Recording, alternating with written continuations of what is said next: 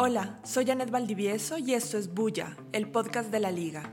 Cada semana les contaremos las historias que estamos produciendo en la Liga contra el Silencio, una alianza de medios que a través del periodismo combate la censura y la desinformación en Colombia.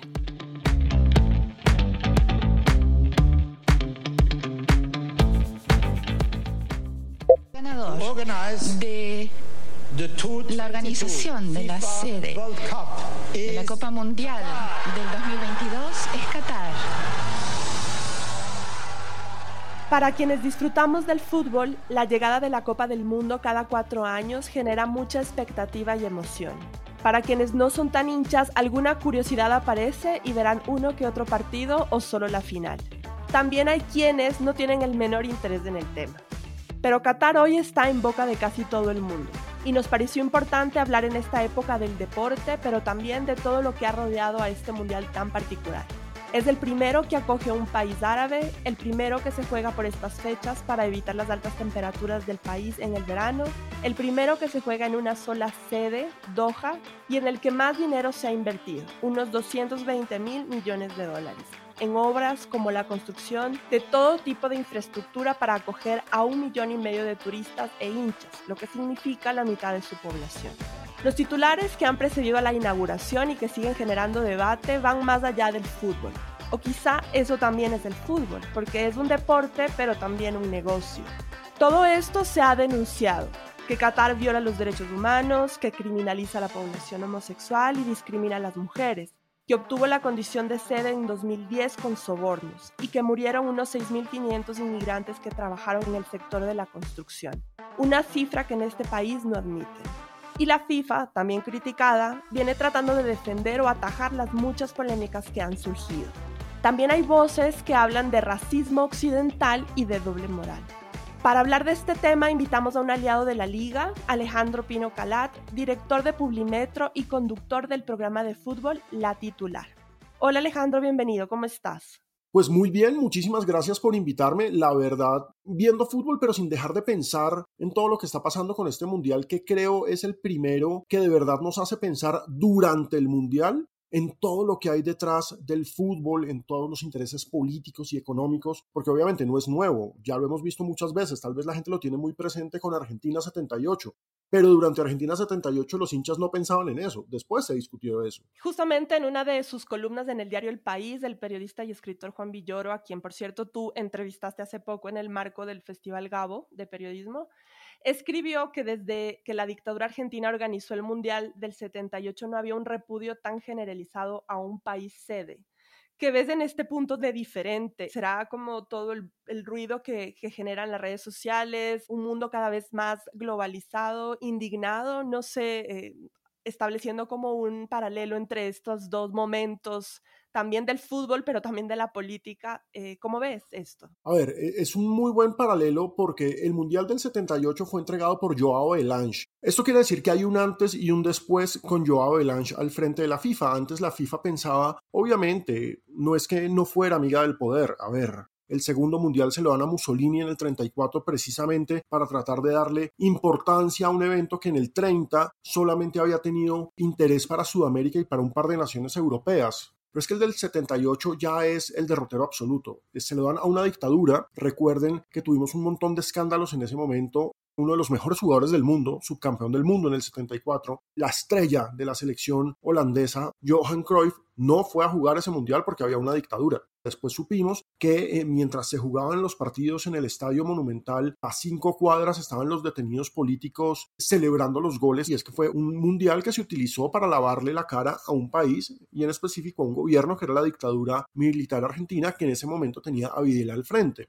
Este mundial, más que lavarle la cara a Qatar, es la presentación en sociedad de lo que es Qatar. Ellos son los amos y señores del gas líquido. Tienen millones de negocios alrededor del mundo. Uno de los más importantes es Qatar Airways, que es una de las principales aerolíneas del planeta, pero también son los dueños de Al Jazeera. Al Jazeera es el medio más importante en lengua árabe del mundo es una cadena de televisión gigantesca, pero que cumple con los intereses políticos del gobierno qatarí. Qatar es enemigo de Arabia Saudí, es aliado de Irán, al mismo tiempo tiene negociaciones con Israel, lo que hace que sus vecinos árabes lo vean mal, pero está totalmente abierto desde hace unos 15, 16 años a negocios con Europa Y la puerta de entrada a Europa ha sido Francia. En el 2015, el FIFA Gate explota cuando a Qatar se le da la sede del Mundial. Pero antes de eso, Qatar ya era el dueño de uno de los equipos más famosos del mundo hoy en día, que es el PSG, en el que juega Lionel Messi. Qatar tiene inversiones en muchísimas partes de Europa y de Estados Unidos. Entonces, más que una lavada de cara, como fue el Mundial del 78, esto es como una presentación en sociedad de un gobierno que nos parece a los occidentales supremamente cínico, porque pues lo que nos dejó la ceremonia inaugural fue estos somos, disfrútennos, sí, muy bonito, muy tradicional, muy cultural. Le damos la bienvenida a la diversidad y le damos la bienvenida a la inclusión y no había una sola mujer en el palco. Entonces es una situación muy extraña.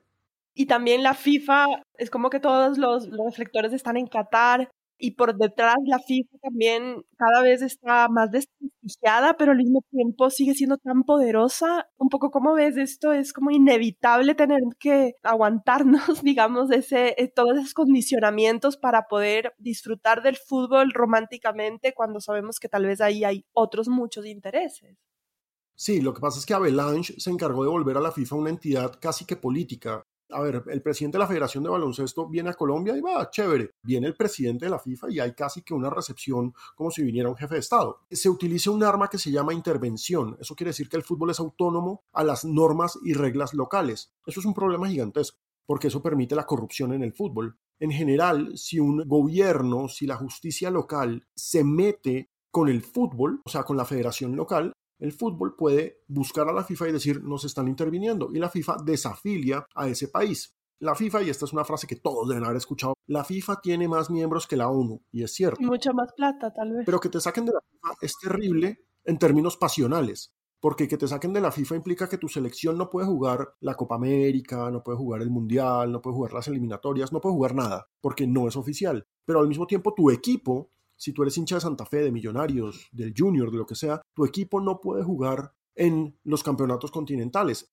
Ese es el arma, porque con esa arma te metes con la pasión de la gente. Y el fútbol es el negocio perfecto porque sus clientes son hinchas, entonces son clientes para toda la vida. Entonces eso hace que la FIFA sea supremamente poderosa y además es multimillonaria porque como el fútbol es masivo, es popular, es el deporte más popular del mundo y lo otro es, Qatar ha puesto tanta plata sobre la mesa para este mundial. El mundial más caro de la historia había sido Rusia 2018 que costó 18 mil millones de dólares. Este mundial costó 220 mil millones de dólares, es decir, 200 mil millones de dólares más. Una vaina absolutamente desproporcionada, de locos. Y en este momento la FIFA pareciera no tener sede en Suiza, sino tener sede en Qatar porque Gianni Infantino lleva en Qatar al menos 6-7 meses organizando un mundial que él necesita que salga a la perfección porque se lo prometió al Emir. O sea, es una vaina increíble como el fútbol le vendió absolutamente todo al dinero que tiene demasiado de Qatar. ¿Y crees que en medio de todas estas críticas y estos cuestionamientos que tienen mucha base y que siguen alimentando conversaciones en redes sociales, en los medios, ese ruido se irá apagando y que el fútbol irá tomando un poco de protagonismo ahora o este tipo de discusiones llegaron como para quedarse?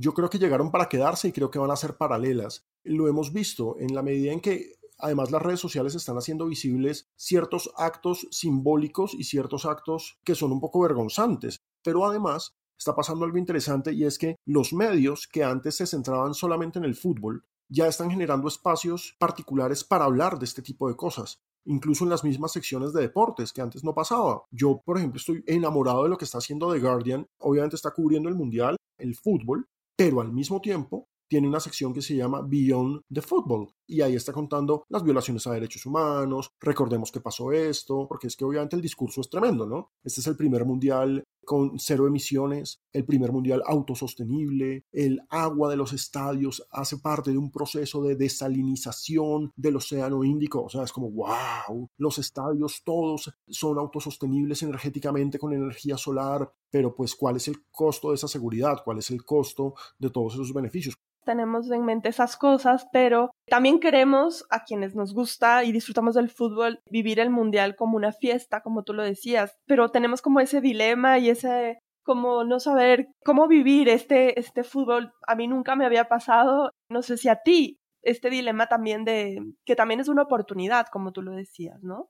Pues lo que pasa es que a mí sí me había pasado en un par de situaciones. Yo estuve en Brasil y en Brasil la atmósfera política en ese momento se estaba calentando todo lo que se está viviendo hoy eh, entre Lula y Bolsonaro, pero había toda una atmósfera de corrupción señalando a la izquierda en los estadios. A Dilma, que era la presidenta en ese entonces, todos los partidos comenzaban siempre con la afición brasileña señalando a Dilma, atacando a Dilma. Y claro, eso se cubrió, pero una vez empezó el Mundial, todo pasó al olvido. En Rusia 2018, por supuesto, la sombra enorme de Putin. Uno entraba a Rusia y le daban a uno una tarjeta en la que le especificaban que en ese país es prohibida las muestras de afectos entre hombres. Entonces, básicamente era un mundial que no respetaba a la población LGBTI, pero de igual forma el fútbol lo tapaba todo. Acá ya ha avanzado la jornada, pero de todas formas sigue estando ahí el discurso. Y además porque hay un punto fundamental en todo esto que para mí es clave, y es que es un país que no respeta los derechos de las mujeres. Y en estos momentos el peso de los discursos de igualdad de género están haciendo que no vaya a pasar desapercibido. Claro que vamos a gozar el fútbol, claro que vamos a seguir pendientes del fútbol, pero creo que tenemos en estos momentos como ese chirrido, como esa tiza que pasa por el tablero recordándonos esta sede no debió ser. Y aparte para los futboleros pasa algo muy particular, Janet. Si se han dado cuenta, los estadios no están llenos. La gente no está yendo y los locales tampoco están yendo. Ver fútbol con tribunas vacías para un futbolero es supremamente triste. Es como, uff, qué pésimo anfitrión es eso. Y esa es la sensación que está quedando. Y yo quisiera pasar ahora al tema ya futbolístico. Estamos en Colombia y cómo es para un país como Colombia ver todo por televisión. Para ti, ¿cómo han sido estas transmisiones y estas también miradas de, de, lo que los hinchas y las hinchas están tan pendientes de toda la expectativa sin tener al equipo allá. En Colombia la, la hinchada es muy agrandada y nosotros siempre creemos, no, es que tenemos que ir a los mundiales a ser campeones del mundo cuando se nos olvida que nosotros casi nunca vamos a mundiales. Sí, nosotros fuimos al mundial del 62, 90, 94, 98 y después de eso volvimos a ir hasta el 2014 y 2018. Lo nuestro no es que sea ir a mundiales, entonces lo que está pasando ahora es casi que la normalidad. Pero es supremamente frustrante creo, para el hincha ver a selecciones que uno sabe que tienen jugadores que no tienen el nombre, el talento de los colombianos allá. Y al mismo tiempo es doloroso porque recuerda el fracaso tenemos jugadores talentosos, tenemos jugadores que triunfan en Europa. Luis Díaz tal vez es el gran emblema en estos momentos, pero igual no estamos ahí. Y aún es más doloroso cuando nos ponen un amistoso justo un día antes de que empiece el Mundial y nos ponen un amistoso contra Paraguay, dos selecciones eh, eliminadas y uno dice, claro, es que hay que comenzar el camino hacia el siguiente Mundial. Pero justo un día antes del Mundial, no, es que la dirigencia no ayuda tampoco. Sí, no, no, es un gran mensaje antes del Mundial, ¿no? Y en lo futbolístico, ¿qué podemos esperar? Yo creo que este va a ser un mundial en el que vamos a ver las marcadas diferencias entre Europa y el resto del mundo, en el que Brasil tiene la gran oportunidad de demostrar que puede volver a ser campeón del mundo. Argentina comenzó mal, pero de todas formas Argentina tiene armas y tiene con qué volver también a esa pelea, pero las distancias que se han marcado en estos últimos 20 años son notables. Los europeos están lejos y lo han demostrado en los últimos mundiales. Vamos a ver si en este una Brasil mucho más dinámica, mucho más europea, mucho más física, mucho más táctica,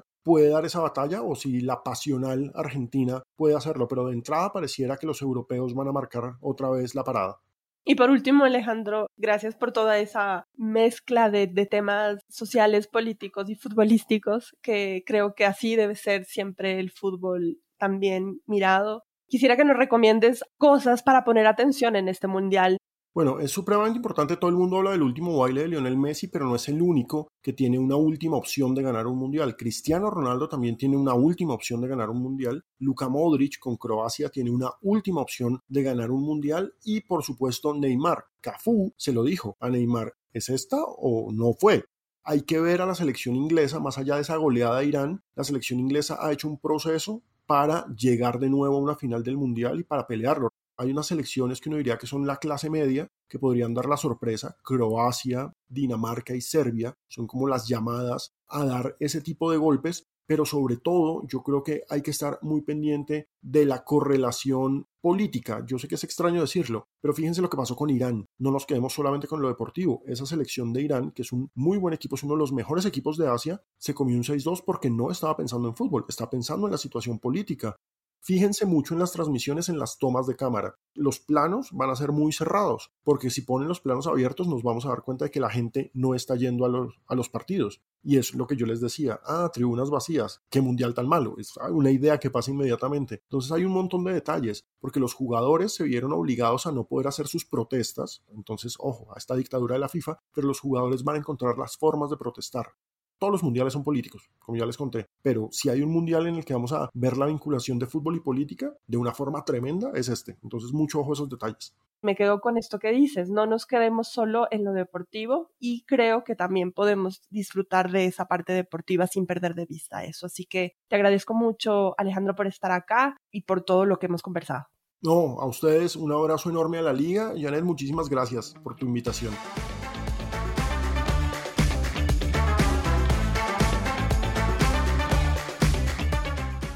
Y a propósito del Mundial, les queremos recomendar trabajos sonoros de dos amigos cercanos a la liga que pueden encontrar en Spotify. El primero, La Vuelta al Mundo del Fútbol, un podcast de los periodistas Federico Arango y Álvaro Cuellar que narra anécdotas, rarezas, curiosidades y otros datos de los mundiales en un recorrido desde México hasta Qatar. Y el segundo, el capítulo de El Hilo de Radio Ambulante Studios titulado Qatar 2022, el costo humano del mundial más caro de la historia. Y en temas no mundialistas, pero que nos hacen muy felices, no queremos dejar de felicitar a varios de los medios de esta alianza que han recibido premios y reconocimientos en los últimos días. Felicitaciones a Consejo de Redacción, El Malpensante, De la Urbe y Vorágine por los premios Simón Bolívar que recibieron. Y a Cuestión Pública por tres premios internacionales, incluidos el Digital Media One IFRA Latam 2022 y uno de los premios de la Sociedad Interamericana de Prensa SIP. Y para finalizar, invitamos a José Guarnizo, director de Vorágine, para que nos comparta su más reciente trabajo que lo llevó hasta Guainía y la frontera con Venezuela. Hola José, cuéntanos. En una alianza entre Vorágine y Mungabay Latam, viajamos al Guainía, a la frontera con Venezuela. De este recorrido queremos presentarles dos investigaciones que podrán encontrar en ambos portales. Una de las historias se centra en la mina de oro ilegal en la que trabajan de la mano el ELN, las disidencias de las FARC y la Guardia Venezolana. Se trata de las minas de Yapacana, de donde extraen oro sin control y obtienen millonarias ganancias. Y la segunda historia se enfoca en los títulos mineros que fueron aprobados el año pasado por la Agencia Nacional de Minería en Colombia y que amenazan las tierras sagradas de los indígenas del Guainía, esas mismas tierras que además están dentro de una reserva forestal protegida. Los invitamos a que visiten www.voragine.co y www.es.mongabay.com.